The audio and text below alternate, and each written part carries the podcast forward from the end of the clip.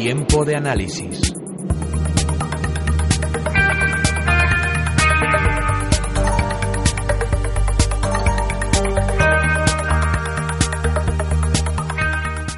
Arrancamos ese tiempo de análisis en donde ustedes son protagonistas a través del correo redacción arroba ondainversión.com y a través de nuestro Twitter oficial arroba ondainversión en donde nuestros expertos les dan las respuestas eh, que ellos consideran a, sus preguntas. Hoy vamos a analizar el mercado, qué hay detrás de todo lo que nos intentan vender, qué hay detrás de, de algunas compañías, de algunos títulos y lo hacemos con Alberto Iturralde, analista independiente y colaborador de días de bolsa.com. Alberto, muy buenos días.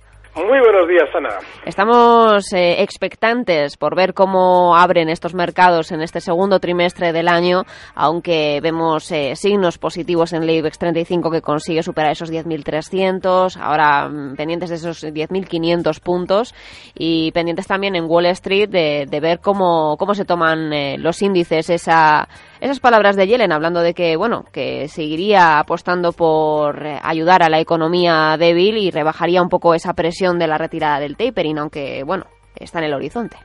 Bueno, van a ser la excusa, pero eh, hemos comentado en estas semanas que eh, si hemos dado un golpe de Estado en Ucrania entre la Unión Europea y Estados Unidos durante estas semanas, ese tipo de acciones políticas son preparadas con tiempo, son premeditadas y se elige muy bien el momento. No solamente porque a Putin intentamos aprovechar eh, que estaba en los Juegos de Sochi para, para intentar colársela, ¿no? aunque ahora lógicamente se le está intentando culpar de todo, eh, sino que lógicamente eh, con unas subidas tan importantes como las que hemos tenido en el mercado en el último año y medio, ahora no es el momento de dar golpes de Estado, salvo que quieran todavía subir más. Es decir, ahora mismo, mm, durante estas semanas, mucho capital ha salido de la bolsa pensando en una posible escalada bélica o por lo menos inquietud eh, en Europa y lógicamente ese capital que ha salido del mercado lo ha hecho en unos beneficios más que importantes con respecto a cómo ha sucedido todo en estos dos años, con lo cual ahora lo lógico es que todavía haya un poquito más de subida para afear el gesto a la gente que haya salido del mercado durante estas semanas. De manera que nos diga lo que nos diga Janet Yellen, lo normal es que todavía sigamos en algunos índices un poquito más laterales aquí arriba, no es el caso del IBEX, que está muy fuerte, pero quizás sí el del DAX. Y bueno, y más alcista en estos índices como IBEX, el SP500, que no había tirado en ningún momento en ese último año y medio, siempre había sido o el segundo o el tercero en funcionar detrás de DAX, y, perdón, detrás de Nasdaq y de Dow Jones, ahora es el SP500 seguramente el que va a estar más fuerte de los tres, esa zona 9.000, eh, perdón, 1930 es su objetivo alcista.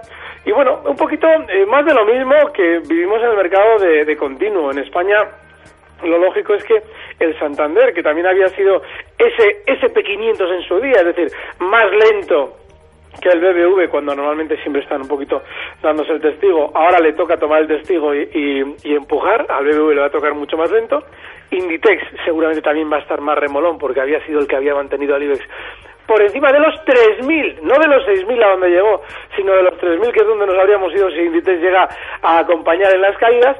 Y bueno, por dentro de ese baile de malditos, pues todo, todo dentro de lo normal un baile de malditos en donde todo entra dentro de lo normal. Eh, nos han llegado consultas para, para usted, Alberto, en las últimas horas. Isabel Martínez nos escribe a través del correo y nos dice eh, que le sigue en su blog, eh, que no puede escucharle en directo por el trabajo, pero que si puede informarle sobre Azcoyen. Dice que va perdiendo un 3%. Bueno, Azcoyen ha tenido un movimiento al alza fenomenal durante las últimas semanas y es que, bueno, pues eh, eh, había estado años lateral, eh, no había iniciado las subidas en julio de 2012, pero a partir ya de este verano, desde julio de 2013, había hecho una subida desde 1,20 hasta llegar a marcar estos últimos días en la zona 320. Bueno, ahora está haciendo, si se fija ya, está haciendo un movimiento lateral a modo de triángulo. De hecho, técnicamente, quien quiera aprender figuras, esta la tiene fenomenalmente dibujada en el gráfico para poder ir tomando una referencia de lo que es un triángulo. Ese tipo de figuras se producen eh, después de movimientos muy direccionales como el que ha tenido Azcoyen y se suele traducir, digo se suele traducir porque en realidad eh, no es más que una especie de, de eh, bueno, de impasse para volver a definirse, se suele traducir con una especie de, bueno, pues esa, esa especie de indefinición eh, que normalmente, estadísticamente, suele romperse en la misma tendencia previa. Es decir, que lo normal es que a Azcoyen todavía le vuelva a quedar otro tironcito al alza. Ahora bien, hay un problema y es que en esa posición hay un stop clarísimo, porque si cogemos ese gráfico que hemos abierto a largo plazo, el que hemos descrito, veremos que la zona 283 es clave. Y no está muy lejos, estamos hablando de que ahora cotiza en 290, con lo cual ese 2-3% tiene ella que asumir una posible pérdida.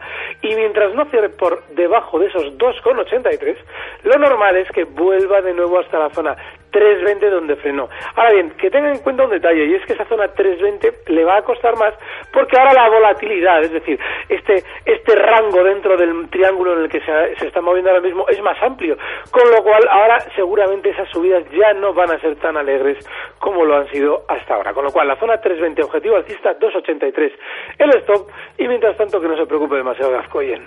Que no se preocupe demasiado. Eh, se lo trasladaré por correo electrónico ya que dice que no le podrá escuchar, aunque le adjuntaré el, el post de, de esta charla para que lo pueda... O que, o que, os escuche en el podcast, que lo, ponéis ahí. Fenomenal. Claro, porque por lo menos ahí se lo puede escuchar aunque sea en diferido, ¿no? Eh, ahí está ahí tiene sus niveles a vigilar Isabel. Eh, también me gustaría preguntarle un poco cómo ve mm, eh, el mercado español en su conjunto. Me gustaría preguntarle en concreto por Enagas, eh, para ver si nos puede dar niveles a vigilar en este valor. Y, no sé si preguntarle también por Repsol, porque las últimas semanas hemos tenido esos, esos acuerdos de refinanciación de deuda y son compañías que, precisamente por acumular esas deudas, igual que le pasa a FCC, estarían un poco en el punto de mira de los inversores y no sé si son buenas alternativas porque ya sabemos que acumulando deuda la cosa esa es la interpretación, esa interpretación que estás dando tú, desde un punto de vista más eh, económico de la compañía, es, fenomenal. Pero es que hay otra, otra interpretación, eh, me refiero al caso de Repsol, hay otra interpretación que no suele fallar en esta compañía, y es que cuando desde dentro vemos que nos anuncian medidas que lógicamente dependen de ellos, es decir, el hecho de llegar a un acuerdo depende de ellos y nos lo están anunciando ahora después de subidas, hay que desconfiar. Máxime cuando yo es que no sé la cantidad de veces que he explicado que Repsol tiene una cantidad de enganchados enorme en la zona 19. Bueno, pues en, la, en las tres primeras arremetidas que hizo durante finales del año 2013, estamos hablando del mes de noviembre, luego lo volvió a intentar en diciembre y de nuevo en enero, en esas tres arremetidas no ha superado los 19. Pero no porque el precio no pueda, es porque el precio no quiere. Y no quiere porque si superara la zona 19, los pequeños inversores que están enganchados por encima de ese nivel, de ese 19, venderían a mercado lógicamente recuperando su inversión como quien ha dejado enganchados ahí a toda esa gente es el núcleo duro de la compañía, ese núcleo duro que decide cuándo nos cuenta sus noticias, pues lógicamente Repsol en los 18.62 donde está ahora no es buen negocio, porque seguramente volverá a remeter contra los 19, pero que vaya a haber una ruptura violenta al alza y alegre no es muy probable. Con lo cual, si ya tenemos un precio en el que sabemos dónde está el enemigo, pues no nos acerquemos demasiado, no vaya a ser que termine acertando con nosotros. No es el caso de Nagas, porque fíjate, si viéramos un gráfico de Nagas, no vemos en, en ese largo plazo una resistencia por ningún motivo. Vemos una tendencia alcista impecable en la que hoy mismo, es decir, ya en la apertura, se ha colocado marcando nuevos máximos históricos en los 22,43. Es decir, es más madera día tras día. Eso no significa que el valor vaya a subir eternamente. Seguramente tendrán eh, sus recortes. Pero sí significa que a la hora de, entrar compradores en precios, debemos elegir estos que por lo menos nos demuestran que por ahora no tienen límite. Entonces, en el momento en el que queramos hacer una estrategia en Enagas, lo único que debemos buscar es su último soporte importante a fin de poder fijar un stop. Y en este caso, el más cercano eh, estaría rondando la zona, bueno, eh, sin rondando, los 22,10, que es donde en la subida frenaba subidas eh, allá por, bueno, a principios de, este mes pasado, en, a principios de marzo, en esa zona 22,10 frenaba subidas. Ahora que lo ha superado, está ahora mismo cotizando en 22,37, ese es el soporte y el posible stop para una entrada en Enagas. Y bueno, mientras siga bien, hay que seguir confiando. Estas semanas atrás insistíamos tanto en la electricidad, en Endesa, en Enagas, bueno, incluso también el gas natural, que es energía al fin y al cabo, precisamente por esas tendencias que están demostrando eh, de aquí a, meses vista, ¿no? Fenomenal. Me preguntan a través de Twitter eh, si es eh, posible comprar un título, por ejemplo, como en Agas, que esté marcando máximos, porque puede llegar a un, a un techo en donde se gire a la baja. ¿Cómo, cómo detectar esto? No puedes. En, en el mercado hay algo que es vital en el plano psicológico y es asumir la pérdida. Pero asumir la pérdida no significa aplicar un stop, eso desde luego. Significa que tú cuando entras en un precio tienes que saber que eres mortal, es decir, que puede que te, que te zurren. Y con esa premisa tienes que buscar el mayor grado de probabilidades en tus operaciones. Eso significa que te tienes que exponer a entrar en un techo. Por eso tienes que hacer las cosas en el mercado de una manera en la que ese exponerte a entrar en un techo no suponga demasiado quebranto para tu capital lógicamente no meter demasiados huevos en la misma cesta, es decir, no entrar con demasiado capital en un precio, porque cuando entras con mucho capital en un precio, lógicamente luego te cuesta más aplicar un stop, te duele mucho más esa pérdida, con lo cual en la siguiente operación lo vas a hacer peor. Intentar tener las actitudes adecuadas. Y una vez que tú tienes una tendencia alcista como la que traen durante estos días en Agas y en Desa, arriesgarte, porque esas son las opciones. Eh, siempre que tú has fijado un stop dentro de ese soporte último que, o más cercano que tú ves en el precio, pues ya tienes tu cinturón de seguridad. Que vayas a perder un 1 o un 2%, bueno, pues entra dentro de este juego.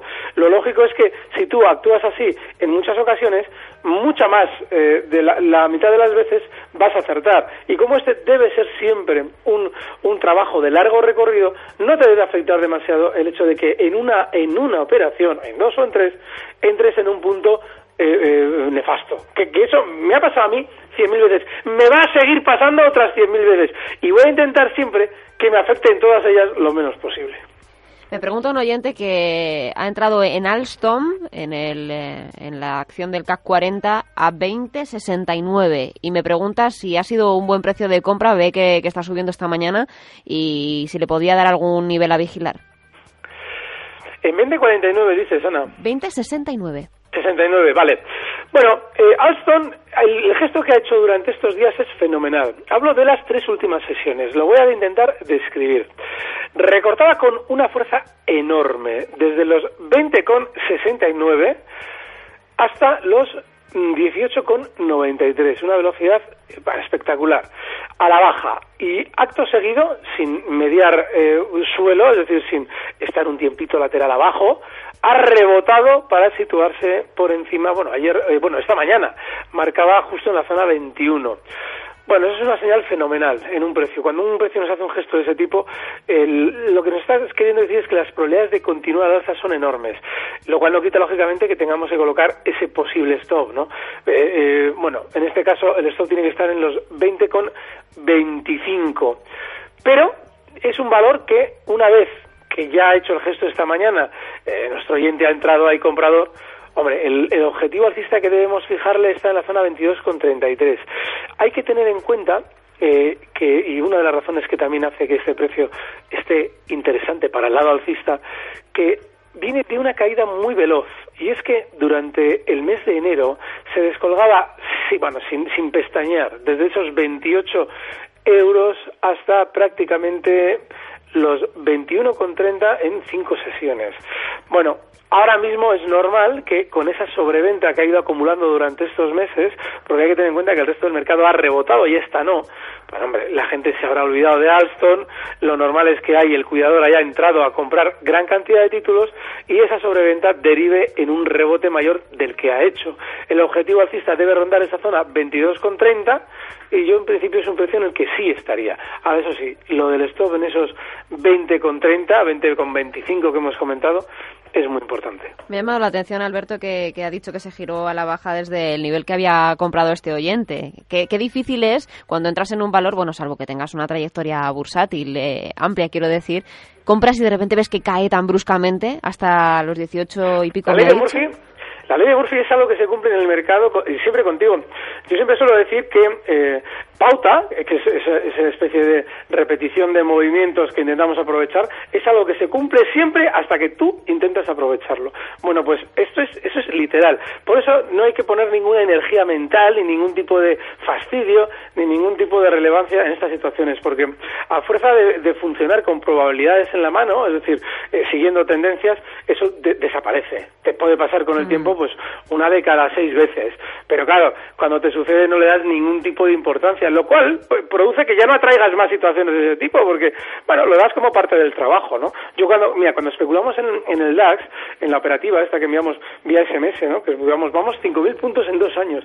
Nos ha tocado infinidad de veces el entrar en pequeños techos de intradía, pero es algo lógico, no le damos más importancia. En el momento en el que hay que aplicar un stop, lo aplicamos a rajatabla. Entonces, lo importante es que en las operaciones que hayamos hecho en estos dos años no se nos ha ido ninguna de madre, es decir, en ninguna hayamos, eh, eh, nos hayamos encontrado con la situación de que no saber qué hacer porque se nos ha ido el precio 300 puntos, ¿no? Lo cual no ha sucedido afortunadamente. Pero siempre que tú tengas una disciplina y se manejes con probabilidades, ya sea en Alstom, ya sea en el DAX, en lo que sea, no hay que preocuparse demasiado. Vas a entrar en techos mil veces, comprador, y en suelos mil veces en el lado corto, y entra dentro del trabajo.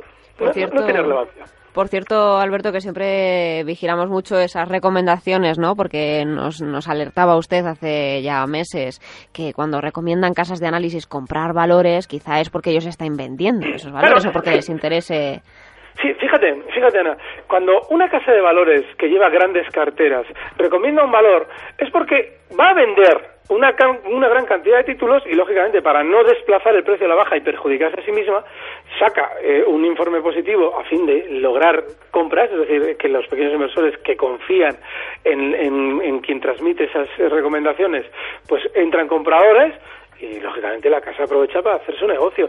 De hecho, no solamente las casas eh, directamente interesadas en ello funcionan así. Eh, hemos sabido eh, estos años atrás que las casas de calificación, estas que nos dicen lo del triple A positivo, todas esos, esos, esas historias, estaban eh, eh, pagadas, es decir, todos esos informes estaban pagados por las entidades financieras que emitían los activos, lógicamente, para luego irle al cliente con el triple A positivo para que confiara y que se metiera en el jardín en el que metieron a todos los inversores en el año 2007. Luego, aquí no nadie da duros a peseta y de hecho el juego en el mercado hay que tener en cuenta que eh, lo que yo gano lo pierde o lo deja de ganar otro. Con lo cual, aquí, si efectivamente otro me va a dar a mí el dinero, mm, esto no, no, funciona con lógica. Lo normal es que el dinero lo quiera para él. Con lo cual, esas recomendaciones son siempre interesadas. Lo digo porque acabo de, leer una recomendación en Agas, el segundo mejor valor del IBEX 35. Deutsche Bank se suma a la ola de mejoras y aconseja comprar. Claro, ah, mira, eso es literal. Fíjate, ¿dónde ha estado Deutsche Bank hablando sobre Enagas en los últimos tres meses? Pues debajo de la alfombra, fíjate, estamos hablando de que Enagas desde septiembre de 2013 ha subido sin pestañear prácticamente desde los 16.50 hasta los 22.38, lo cual en un, en un precio relativamente tranquilo, porque Nagas no es un valor que tenga grandes desplazamientos, pues eso es una barbaridad. Hmm. sin embargo, Deutsche Bank cuando estaba en 16.50 estaba, vamos, escondido en el último extremo del planeta, no decía nada, no decía ni mu. Y si decía, es más, si cogemos las hemerotecas, yo no tengo ni idea de esto, pero a mí no me extrañaría escuchar a cualquier entidad de las que ahora mm, mm, recomiendan sobreponderar. Bueno, pues a cualquiera de esas entidades no me extrañaría escucharle decir hace eh, seis meses que, uy, esto de Nagas, no, esto, fatal, la energía fatal, eh, hay que vender, claro, hay que vender para que yo pueda comprar y ahora vosotros tenéis que comprar para que yo pueda venderos lo que os compré hace seis meses. Es decir, es un juego de trileros. Bueno, así es que ahora Deutsche, ahora se entera Deutsche. No, pues nada, a por enagas a saco todos. yo lo comentaba porque me ha llamado la atención justo que hayamos hecho el análisis. Alberto, ¿y, el DAX, etcétera, cómo, cómo lo está haciendo? Una breve referencia para terminar hoy. Está muy bien.